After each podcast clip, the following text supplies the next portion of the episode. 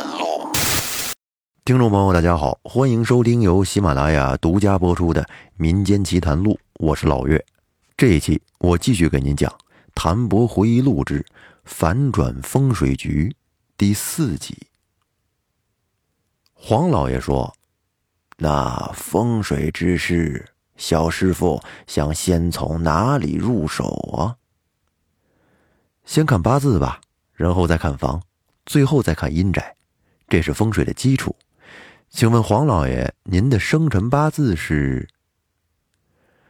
黄老爷家这里的情况比较特殊，说实话，我之前只是听春花奶奶说过，但是还从来没见过呢。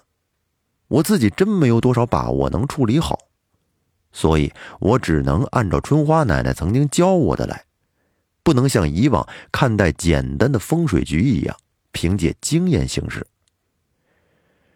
之前春花奶奶说过，只要牵扯到看阴宅，必须得先从看户主的生辰八字开始，接下来才是阳宅。两者则通，才可以继续看阴宅。就跟中医的理论差不多，讲究一人一方。黄老爷点点头，似乎已经预料到了我会这么说。只见他轻轻的一抬手，管家就从怀里掏出了一个精致的木盒子出来。他在手里鼓捣了两下，才递给我。我接过来，打开一看，里面放着一张黄纸，上面写的。正是一个生辰八字。我小心翼翼的把黄纸拿了出来，从自己的包里拿出了笔和本子，仔细的算着黄老爷的生辰八字。不一会儿，结果就出来了：丁午相，九阳一阴。撑起他们这个风水局肯定是没问题。不过，这让我有些诧异了。按照我昨天分析的，这样的八字加上他们家这样的风水结构，不可能让他的子孙前后相继离世啊。从风水上来说，简单的可以定灾祸、化凶为吉；难一点的，确实可以乱人后代之命脉。但是目前从这两者来看，也没什么问题呀。黄老爷，我还需要仔细的看看您家这。祖宅的风水。黄老爷没有说话，只是轻轻的点了点头。管家侧身做出了一个请的手势，我跟着管家就走出了房间，来到前院。我着重的看了一下前院的青龙白虎局，也就是昨天照片上的假山和池塘了，分别在这院子的左右两边。这假山给人一种威严的气势，历历在目。池塘里的水也是清澈见底，并没有因为阴气而变得浑浊。也就是说，这青龙白虎局没什么问题。接着，我跟着管家在整个院子里走了一遍，也没有发现黄老爷他们家这祖宅的风水有任何问题。甚至可以说，风水布置的天衣无缝。我反正是这么多年来第一次看到这么漂亮的风水布局。那么，我断定这问题只能是出在阴宅上了。一般这种阴阳风水局都会留一个墓口，也就是逢年过节什么的祭祀的地方，而这个墓口只能留在。阴阳交汇处，也就是所谓的风与水接壤的地方。但是我刚才跟那个管家在整个院子里转了一圈了，我在好几个交汇处都没有发现祭祀的痕迹。我问管家：“老师傅您好，请问黄老爷逢年过节祭祀的地方在哪儿？请带我去看看。”好。管家点头答应了一声，继续做出了一个请的手势。我也继续跟在管家后面。转眼，管家带着我来到了一个小房间跟前，正好在许阴位的最中心。这房子四周没有窗户，刚才我路过这里的时候，还以为是电机房呢，放着什么电路变压器之类的地方。管家上前打开房门，伸手进去打开了灯，我瞬间就有点无语了。这里面居然是一部电梯，这是直接通往黄老爷他们家祖坟的电梯吗？我没吭声，继续跟着管家走进电梯。等电梯门再次打开的一瞬间，我是真不知道该怎么形容了。这儿就跟五星级酒店的走廊一样，地上铺着厚厚的地毯。墙壁两边的壁画中散发着昏暗的点点星光，一闪一闪的。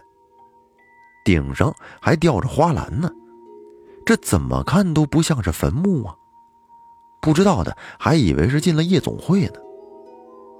难道这也是黄老爷的那位风水先生布置的？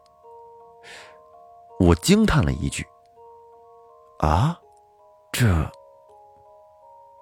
管家则是一脸淡定的看着我说了一句：“这边请。”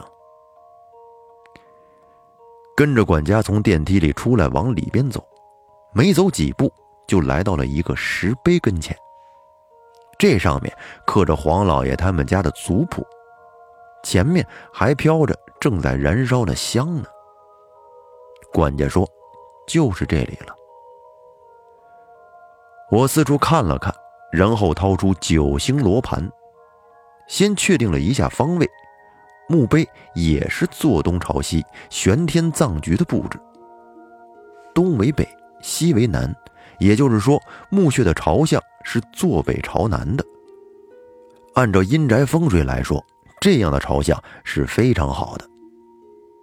然后我坐在地上，闭上眼睛，呼吸吐纳，感受这里的气场。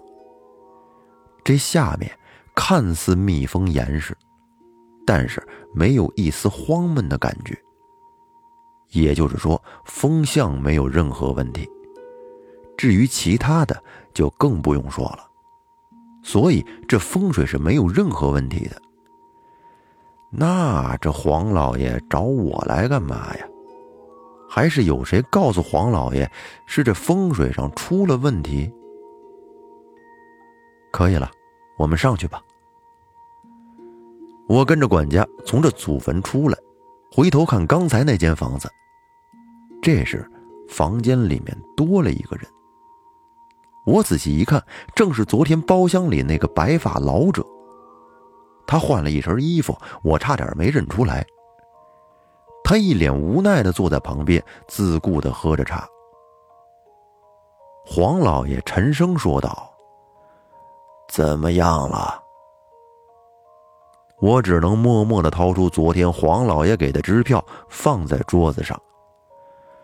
黄老爷，这钱我还给您。我还不知道是谁告诉您说您家这风水出了问题。我才疏学浅，实在看不出问题所在。也可以说，您家这风水甚至比当年教我看风水的那位奶奶布置的还要好很多。所以，您还是重新找一位风水先生吧，我看不了。黄老爷听完，则是有意无意的看了一旁的白发老者一眼，然后又把目光看向了我。我不知道是我感觉错了还是怎么的，一瞬间，我似乎感觉到黄老爷的眼里有那么一丝杀气，一闪即逝。就好像觉得我在骗他，要把我怎么着一样。我目光平静的看着他，安静几分钟之后，黄老爷微笑着看着一旁的白发老者，问了一句：“老陈，你觉得小师傅如何？”白发老者则是缓缓的坐直了身子，看了我一眼，淡淡的说。哈哈，好，好，好！既然风水没什么问题，就请小师傅不要客气，把这钱收下，以后就留在我身边吧。哈哈哈！黄老爷把桌子上的支票推到我面前，我算是大概看明白了。哼，黄老爷家里的风水应该就是这位白发老者布置的。他们家这些年出的这些事儿，他自己或者是受奸人挑唆，认为是这风水上出了问题，所以他才要重新找一个风水先生看看。以黄老爷的身份，能跟随他的人，国内主流门派的风水先生自然是都认识了，所以他才找了我这么个生面孔。以防跟白发老者串通一气，趁着我下墓穴了解风水的时候，黄老爷才把白发老者叫了过来。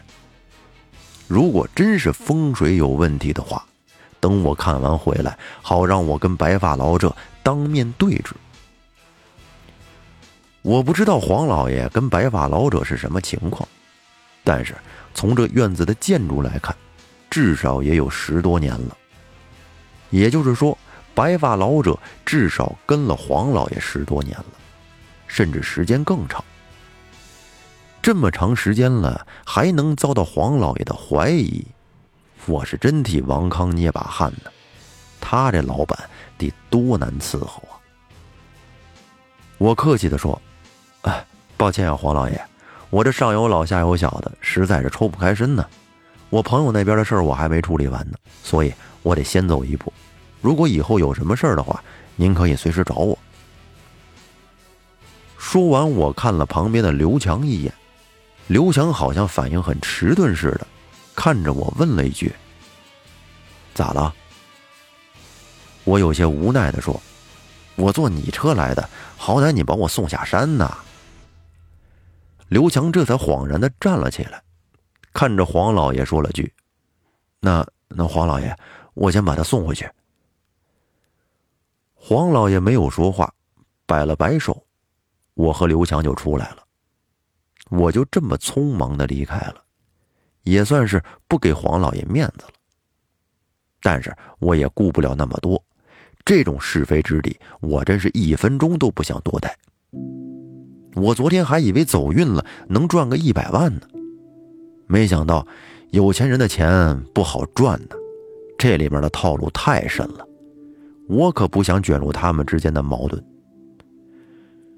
黄老爷刚才的意思是让我留在他身边，和白发老者互相牵制，他就可以放心了。虽说这数学之人以善为本，但是谁能保证这白发老者不会为了私利在背后给我穿小鞋呢？刘强把我送回来的时候，已经是晚上八点多了。我实在是饿得不行了，一天都没怎么吃东西了，就白天吃了那么点绿豆糕。我在我家楼下随便点了点东西就上楼了，直到我临睡前接到一个电话，是黄老爷那边的白发老者打来的。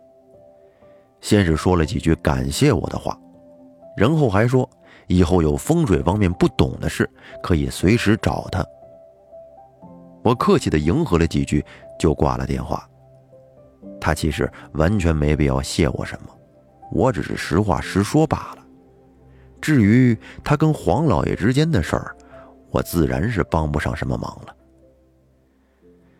在接下来的几天里，我抽时间给苏林曼那边找了一块风水好的地方，把他在工地里挖出的那口棺材安葬好。期间，刘强还给我打过一次电话。告诉我，那天他把我从黄老爷那儿送回来之后，晚上回去，他就做了一个奇怪的梦，在梦里，我似乎要杀了他，但是最终却没有动手。听他这么一说，再结合我之前做的那个梦，这应该就不是巧合那么简单了吧？或许是某种预示吧。但是现在这事儿已经过去了。我也不想去深究它了。那么，前面我们提到的什么才是最好的人生呢？经过黄老爷这件事儿，我只能说：仁德高义，敏星辰，风水神助，向善人，命时天定，无力转，断恶修善，扭乾坤。那么说到这儿。谭博的这个反转风水局的故事就跟您说完了。感谢大家的收听，欢迎您订阅专辑并关注主播，咱们下期再见，拜拜。